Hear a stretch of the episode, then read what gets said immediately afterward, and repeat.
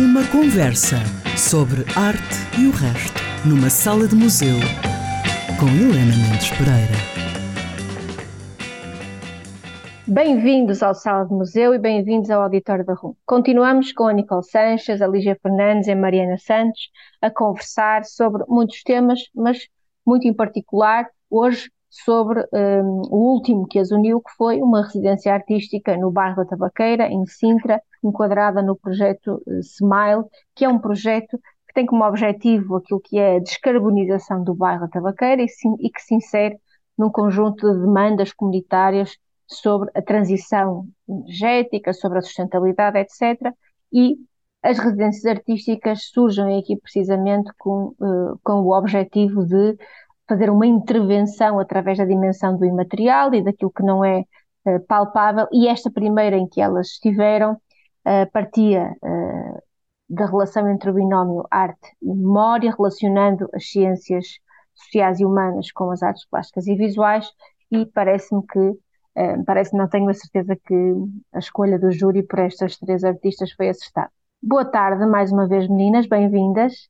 Vamos começar, vamos começar aqui no último, no tópico do, do último dia, um, lançado aqui por vós, em particular para Mariana, que falava das questões de representação, dos estigmas, dos estereótipos, da importância de sabermos respeitar a velhice, de recusarmos e aceitarmos formas uh, de estar. Eu lembrava-me de uma notícia que li aqui há uns dias, um, semanas talvez, em que a, a Sarah Jessica Parker, uma conhecida atriz que nós conhecemos todos do Sexo e a Cidade, que agora está a fazer uma nova temporada, uma nova versão dessa, dessa série, tem sido amplamente criticada porque envelheceu. E é uma chatice. Um, envelheceu e, portanto, não é a mesma coisa. Portanto, a personagem dela não é a mesma porque ela envelheceu. E a Mariana começou por falar disso, da representação dos mais velhos, também falamos aqui de género e, e, e podemos dizer, podemos começar por aí, começo por Tilígia, estas questões, quando toca às mulheres, são muito mais insistentes, ou seja, já não nos basta termos nascido à partida, quando nascemos, em princípio as mulheres nasceram culpadas de qualquer coisa, em princípio de tudo, mas os mitos todos estão à volta disso, o mito de Pandora, o mito de Adão e Eva, uh, todos os mitos religiosos, não é, da religião e da mitologia dizem que nós é que tivemos a culpa, e já não bastava isso, como ainda por cima nós não podemos envelhecer, uh, e há regras muito concretas sobre aquilo que é uh, a nossa imagem. Lígia, o que é que tu pensas sobre isto? Uh, e de que forma isto entra no teu trabalho ou não? Sim. Um, como é que eu hei de responder? Estou a pensar. eu não penso muito é engraçado. No, normalmente eu olho mais sempre para o lado positivo das coisas e olho menos para o, para o lado negativo. Então, normalmente, quando faço projetos, uh, faço, eu não sei como é que isto se traduz, mas é o asset based, faço a identificação dos pontos, uh, dos pontos positivos desse território e parto desse lado, em vez de partir do ponto das injustiças ou de, de, da parte negativa. Acho que temos muito mais, muito mais força e muito mais prazer em partir do lado positivo. Ainda assim, eu sou mulher, não é? E tenho facilidade, por ser mulher, em, em colaborar às vezes com, com outras mulheres.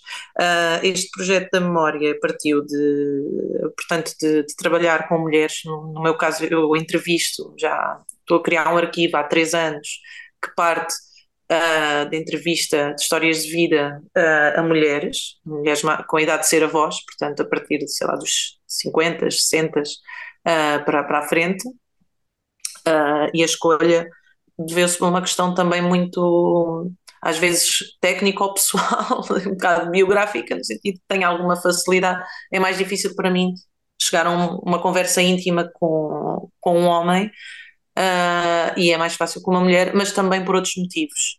Uh, pelo motivo de que a história, principalmente em Portugal, ela, é, ela é, é, mais contada por homens, porque as mulheres não tiveram acesso à educação, portanto, logo aí havia uma curiosidade em saber, então, o que é que é a perspectiva de uma mulher sobre o que é que aconteceu? E por outro, por sermos uma sociedade patriarcal, também aconteceu várias vezes que quando estou num, num casal, uh, está um homem presente, a mulher cala-se para dar lugar ao homem, ou o homem fa faz a pé da mulher. Não, não, não era bem assim, eu, eu vou contar como é que era. Isto acontece com muita regularidade. Então eu pensei, para este projeto eu só vou entrevistar mulheres e quero ouvir a, a perspectiva histórica do, do que é aconteceu na, na sua vida, uh, contada a partir da sua, da sua voz. E entrevistei pessoas na Hungria, uh, na Estónia, em Portugal, em, vários, em várias localizações. Isso é muito interessante. E na tabaqueira, curiosamente, uh, não, não, não, não entrevistaram só, nem se relacionaram só com mulheres, mas a maioria foram uh, mulheres. E pergunto-vos, podes eh, responder tu, Nicole, essa escolha foi, foi consciente ou, no fundo, quando chegamos à, à, verdade dos factos, em termos daquilo que é a participação da comunidade, no seu envolvimento, na sua dinâmica, as figuras femininas estavam na dianteira? Bem, nós, nós cruzámos com, sobretudo com mulheres no bairro, uh, não, não foi exclusivo, ou seja, queríamos e tínhamos também interesse, às vezes até, uh, de procurar certos grupos etários que ainda não tínhamos entrevistado, portanto, uh, procurámos jovens, procurámos crianças que não conseguimos entrevistar, havia sempre uma preocupação de ter uma abrangência grande sobre os relatos que queríamos, queríamos ouvir sobre o bairro. Obviamente, uh, e como a Lígia explicou, sendo éramos, éramos, somos três raparigas e portanto chegar e, a, e abordar uh, as mulheres que estavam sentadas a beber um, um sumo ou a comer uma torrada foi muito fácil para nós, não é? Portanto elas sentem-se bem connosco, aquilo demora um bocadinho aqueles primeiros inícios, mas depois acabamos por, uh, por quebrar o gelo e ser muito fácil, mas também o foi com os homens mais velhos, sobretudo, porque há uma abertura grande também desta geração em querer contar as histórias, né? eles têm esta, esta necessidade por saber que o tempo também já lhes escasseia de quererem contar e, portanto, qualquer rasgo de atenção vai ser sempre bem-vindo. E temos o caso do, do Sr. Carlos, né, o sócio número um da associação, que por ele estávamos ali a tarde toda a falar com ele e entrevistá-lo que ele teria sempre muito mais coisas para contar. Um, quando, quando damos um bocadinho de atenção às pessoas e queremos ouvir a história delas, é muito fácil, uh, normalmente, ter este tempo e ter este momento em que as pessoas falam connosco. Portanto, há obviamente um cuidado em termos uma, uma abrangência de histórias, mas também é óbvio, pelo nosso percurso também artístico, as mulheres e as mulheres mais velhas foi sobretudo mais fácil. Mariana, tu uh, representaste no, no, primeiro mural que acabaste, agora estás já no terceiro, mas podemos ir a ele. Tu escolheste determinadas imagens, determinadas fotografias. O que é que motivou as tuas escolhas e fala-nos um bocadinho sobre, ela, sobre essas, porque também são escolhas um, tendencialmente femininas.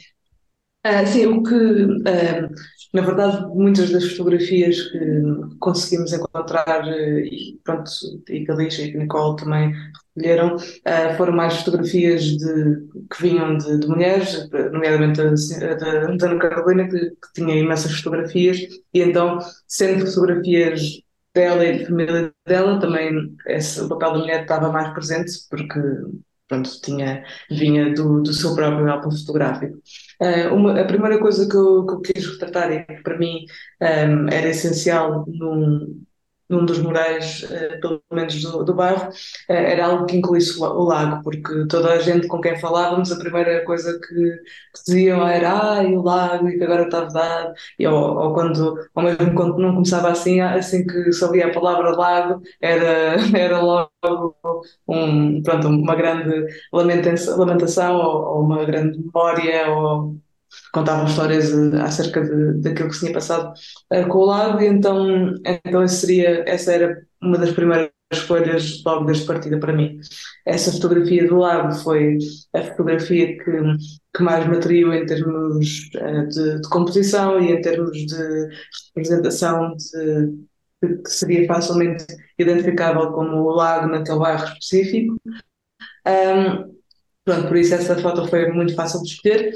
Uh, a outra foto também uh, estava um bocadinho presa por condições da, da parede, precisava de uma coisa que fosse bastante horizontal e bastante panorâmica para fazer sentido naquele pedaço uh, do muro. Então, e uma das fotografias que encontrei foi, foi dos primeiros trabalhadores da, da tabaqueira, e quando, quando se trabalha com, com, este, com este tipo de coisas, uh, muitas vezes existe uma exclusão uh, de algumas pessoas, então achei que porque é que foram os trabalhadores e não aqueles, então achei que, sendo os primeiros, que não iria haver muito motivo de, de crítica ou discussão. Olha, uma, uma das um, coisas que me impressionou um, do trabalho que vocês, do trabalho que vocês uh, fizeram, ainda que um, a Fundação HK já tinha feito um bocadinho essa recolha, portanto, o bairro da Tabaqueira uh, é um bairro que nasce hum, para dar resposta àquilo que era a habitação dos trabalhadores da tabaqueira, da então tabaqueira, propriedade da empresa originalmente criada, conjunto de empresas originalmente criadas por, por Alfredo da Silva, uh, e portanto uh, aquilo que as pessoas mais dizem é que durante esses 10 anos, 64, 64, antes de a propriedade passar para o Estado, ou seja, depois do 25 de Abril, antes do 25 de Abril, um, é que de facto é que era bom é que não faltava nada, é que havia que estava tudo impecável, havia isto, havia aquilo, e eu confesso que um, ainda que consiga ter, consiga compreender uh, uh, esta, esta visão, no fundo as pessoas passam de uma circunstância em que sentem que alguém toma conta delas e que toma conta do espaço público, etc. Custa-me, e acho que esta narrativa, e, e vou-vos pedir que comentem isto, é um bocadinho perigosa, porque não obstante alguém tomar conta delas, também era um circuito fechado porque o dinheiro que ganhavam na tabaqueira tinham que gastar no, seu, no bairro onde havia tudo, havia, havia cuidados médicos, havia educação, havia supermercado, havia, havia tudo. No fundo era um circuito fechado e o dinheiro ficava ali um bocadinho fechado, além de que havia, o bairro tinha uma espécie de major, que era uma espécie de pessoa que simultaneamente também controlava os comportamentos das pessoas. Eu também ouvi uh, relatos de quando o, o marido andava a trair a mulher e vice-versa, o seu major que ia lá dar a reprimenda, etc. Só o padre e o major é que tinham automóvel, as pessoas também estavam condicionadas, também não podiam sair dali, e portanto eu acho esta narrativa muito perigosa, né? no, no, mas não queríamos ouvir sobre isto. Ainda que compreenda, uh, acho que alguma coisa está a falhar quando o Estado não consegue comunicar quando que é bom. Uh, uh, não ser assim, não ser um circuito fechado e que de facto o Estado tem muitas responsabilidades e que infelizmente não consegue dar resposta a todas e sobretudo as, as pessoas transferem a responsabilidade, já a responsabilidade era da, da, da tabaqueira, agora tem que ser de outra pessoa e nós não somos responsáveis por nada. E eu gostava que comentassem porque foi uma situação que me chocou. Um, depois comecei a falar com algumas pessoas no departamento do dia em que uh, foi inaugurada o resultado da vossa, da vossa residência e havia ali opiniões mais divergentes, de facto, pessoas que achavam que não era bem assim, que de facto não era melhor durante o tempo do fascismo, mas é uma narrativa que eu acho, uh, não é curiosa, acho perigosa e gostava de vos ouvir um bocadinho sobre isto. Foi um relato que vocês recolheram, mas o que é que vocês pensam sobre isto? Lígia, começava por ti. Sim, eu acho que é sempre importante, quando partimos para estes projetos, que têm sempre uma componente política, porque a partir do momento em que estamos a trabalhar com pessoas ou que estão, estamos a trabalhar no espaço público, há sempre uma componente política. E então é preciso perceber, primeiro, que não há uma única narrativa, existem várias em diálogo, uh, e também, uh, às vezes, como como artista eu tento, quando, quando estou a trabalhar, tentar eh, desligar só um bocadinho uh, as, minhas, uh, as minhas opiniões, o que, é que, o que é que eu acho, o que é que deve ser correto ou não, e tentar colocar-me o máximo possível no lugar da pessoa com que eu, que eu estou a escutar, mesmo que eu não tenha o mesmo pensamento que ela, mas tentar ao máximo perceber o ponto de vista daquela pessoa. E este projeto foi muito interessante porque realmente obrigou-nos a, a fazer muito deste jogo. Uh, a mesma coisa, pensar que acontecem sempre coisas mais positivas, menos positivas em simultâneo. Portanto, houve muita coisa boa, realmente, e é inegável. É inegável porque falamos com todas as pessoas, inclusive houve, houve histórias que não contámos, mas realmente havia uma responsabilidade social e temos muito a aprender com ela, que foi assumida pela fábrica naquela altura. Uh, isto não tem nada a ver com o facto de estarmos a viver um, um fascismo e uma ditadura. Eram dois, era como se houvessem duas camadas a acontecer em simultâneo. Também tentámos identificar durante uh, o percurso uh, os movimentos associativos e as, as autoconstruções, uh, quando é que as pessoas se uniam para criar alguma coisa. Pusemos também, fizemos esta iniciativa de apanharmos todos o lixo, portanto tentámos enaltecer também exemplos de quando não era uh, o Estado ou a empresa podiam, podiam unir-se e fazer algo.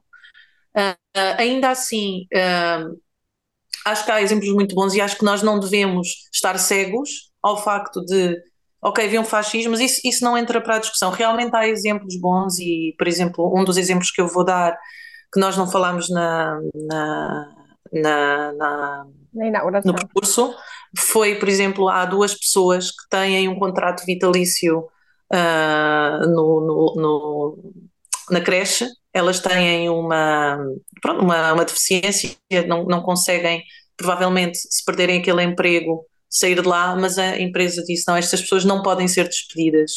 Uh, mesmo que a empresa seja vendida. Eu acho que são exemplos, porque eu já trabalhei em várias empresas e nunca, e nunca encontrei este, este tipo de, de cuidado uh, e de responsabilidade para com os trabalhadores.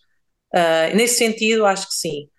E eu acho que as pessoas, quando contavam as histórias, elas diziam, não é por causa. Elas tinham receio em dizer, realmente era melhor. A gente não quer dizer que com isto concordava com a ditadura, mas realmente haviam coisas que eram, que eram melhores. Isso também nós temos que, que ter essa, esse cuidado. Uhum. Nicole, o que é que tu pensas sobre isto? Acho que é sempre importante ouvir eh, vários relatos, não é? Um, uh, o, o, período que nós vivemos em Portugal, obviamente, foi um período mau no seu, no seu todo e no, no, no geral. Uh, claro que há histórias que são, que são importantes e que têm, e que têm bom, bom cariz por trás. Para mim, eu tento sempre também fazer um bocadinho esta coisa de me colocar na, na pele destas pessoas e quando falamos da memória vamos sempre pensar como é que era não é, naquele tempo e pensar obviamente que a fábrica e as pessoas têm consciência disso uh, e foi-nos dito muitas vezes esse circuito económico para elas era claro portanto elas sabiam que estavam ali também e era confortável para a fábrica estarem num bairro próximo da fábrica com toda a comodidade mas também estamos a falar numa altura em que o acesso a um transporte privado era uma coisa de muita exceção, portanto, não é estranho num bairro daqueles só haver um ou dois ou três carros e que esses pertencessem, obviamente, às pessoas com mais eh, importância social dentro dessa, dessa, dessa comunidade. Mas era isso que a Lígia estava a contar. Havia até, e houve pessoas que nos pediram para não ficar gravado, esse sentimento de culpa que elas têm perante o facto de dizerem que antes do 25 de Abril, o tempo que viveram ali foi bom. Elas próprias sentem esse sentimento de culpa e sentem que às vezes até será que nós vivemos uma, uma, um momento privilegiado face àquilo que estava a passar na maioria do país, não é? E na meio, com a maioria das pessoas. Portanto, é óbvio que a fábrica tinha essa, essa noção de que estava a proporcionar umas condições, se calhar melhores do que outras fábricas, não é? Obviamente, mas por proveito da fábrica. E isso era claro tanto para a fábrica como para os trabalhadores. E uma das coisas bonitas também que vimos nessa situação, até igual, a, havia uma, há uma igualdade de, de, de, direitos e de acesso entre homens e mulheres na fábrica. Estamos a falar de 1964, ou até antes disso, porque a fábrica existia antes disso, ela foi inaugurada no bairro da Tabaqueira em 62, mas a fábrica já vinha de Lisboa, uh, de, de, de Louros, julgo eu, de uma zona por aí. Portanto, Estamos a falar de um acesso a, a, um salário muito igualado entre homens e mulheres, inclusivamente o acesso a uma casa para uma mulher sozinha era prioritário do que para um homem sozinho, e portanto estamos a ver aqui componentes sociais até um bocadinho uh, excepcionais para a época. E, portanto, uh, óbvio que, que, que, a situação geral do país era má, as pessoas têm essa consciência, mas sentiram-se também uh, acarinhadas e abrangidas ali por uma proteção, que é aquilo que a Lígia está a falar, com esta proteção social que o Estado não estava a proporcionar. Mas esta pessoa, particularmente e de uma forma individual, fê-lo através destas condições. Para seu proveito, sim, mas as pessoas também usufruíram dessas condições de uma forma boa. Um acesso à saúde, como elas tinham, era uma coisa muito excepcional em Portugal. E hoje em dia elas próprias falam disso que já não é a mesma coisa e agora é o Estado a proporcionar. E, portanto, esta comparação entre o privado e o público para elas é o oposto daquilo que, que a maioria das pessoas que viveram o período da ditadura sentiram. Sem dúvida. Mariana, hum, que impactos é que tu foste sentindo, uh, uh, porque trabalhaste de uma forma muito exposta, não é? que impactos é que tu foste sentindo uh, ao teu trabalho, ao trabalho que estavas e estás uh, a desenvolver, que ainda está em término o, o um outro mural, um, e que, que camadas de histórias é que as pessoas te foram acrescentando, foram partilhando contigo à medida que viam surgindo as, uh, as imagens? É, é sempre engraçado quando, quando se está a trabalhar na, na via pública, porque as pessoas começam logo a falar de uma maneira que nunca iriam falar uh, se não se estivesse só no, no café. Até houve várias pessoas que, uh, que, quando foi parte de fazer entrevistas ou de mostrar fotografias, nunca se mostraram disponíveis ou nunca tiveram grande interesse e depois quando me viram a trabalhar começaram logo a falar de maneira espontânea. As imagens começaram-nos a trazer memórias, começaram a, a falar com, com, os amigos ou, com, ou com, os, ou, pronto, com as pessoas que estavam em sua volta e, e muitas vezes criou-se ali depois várias também discussões de como é que era, como é que não era uh, e foi, foram assim momentos mais orgânicos de, de partilha de, de memórias. Uh, uma das coisas que, que, eu achei bastante curioso também foram uh, o conflito das memórias entre, entre diferentes pessoas. Uma pessoa dizia uma coisa, depois outra pessoa dizia uma coisa completamente oposta. Uh, principalmente com, com a imagem da, da fábrica, que, uma, uma das senhoras, uma das primeiras senhoras que falou acerca dessa imagem, começou logo por dizer, ah, eu lembro-me tão bem daquelas cristas e daquelas toucas, faltam aí as luvas brancas, lembro-me tão bem disso.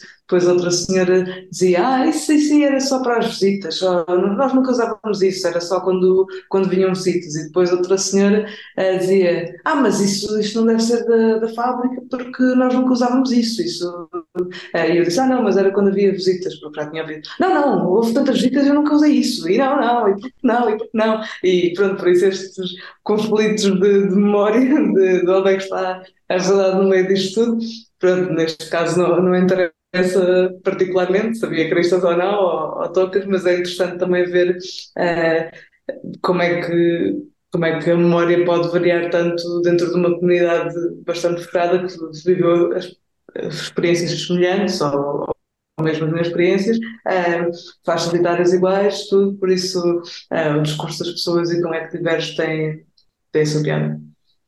Vocês fizeram um trabalho que teve aqui várias dimensões, entrevistaram várias pessoas, uh, moradores do bairro, sobre uh, as suas histórias, muitos deles antigos trabalhadores, um, ehm, recolheram também um, de fotografias e depois produziram a partir disso, quer uh, documentos, textos sonoros, poderíamos chamar, ou, ou relatos, mas textos sonoros parece-me mais adequado, Produziram também novas fotografias com o estúdio do bairro, iam fotografando as pessoas à medida que iam registrando as memórias e, portanto, cruzaram um bocadinho este exercício do levantamento do material existente com produção de, um, de material novo.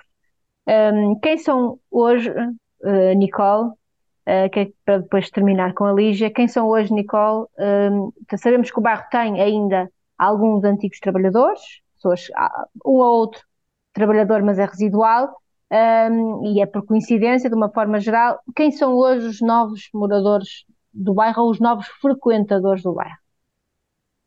O, o estúdio do bairro uh, tem uma característica que neste caso até foi um bocadinho diferente, que é quando, quando eu abro o estúdio, não há um contexto de saber de onde é que aquela pessoa vem, onde é que ela mora, uh, o que é que ela faz ali. Portanto, o que sei naquele momento é que ela está naquele território não sei a razão pela qual ela lá está. Aqui foi um bocadinho diferente, porque as pessoas que nós entrevistámos, depois convidámos-la a vir fazer um retrato, portanto já tem esse histórico. Na maioria das pessoas retratadas são pessoas residentes no bairro, um, nem todas, há, houve pessoas que foram retratadas que são utilizadoras do bairro em termos dos, dos seus equipamentos e dos seus serviços, mas a maioria são residentes.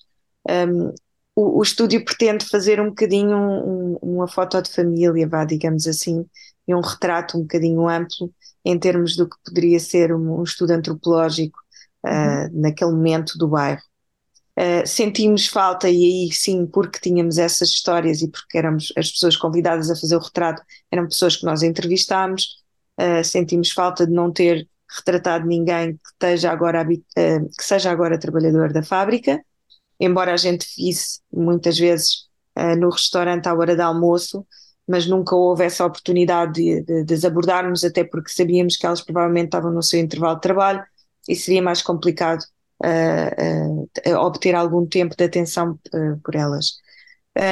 crianças, portanto, retratámos algumas crianças e sentimos que o bairro está a crescer em termos de população também mais jovem, isso foi-nos contado também nas histórias, que quando a população mais idosa, que, que, que vive no bairro há 50 ou há 60 anos, uh, deixar de, de, de, de, morar ali por N razões, uh, acaba por o bairro perder essa característica de ligação à fábrica uh, que, que, mantém, apesar de tudo, que mantém ao fim de 50 ou 60 anos.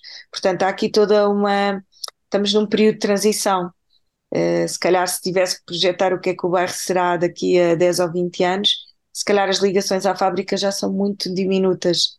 Uh, há muitas pessoas que, que, são dali da zona e que viram ali no bairro uma oportunidade de ter uma qualidade de vida que não têm em outros locais urbanísticos à volta, à volta de Albarraque.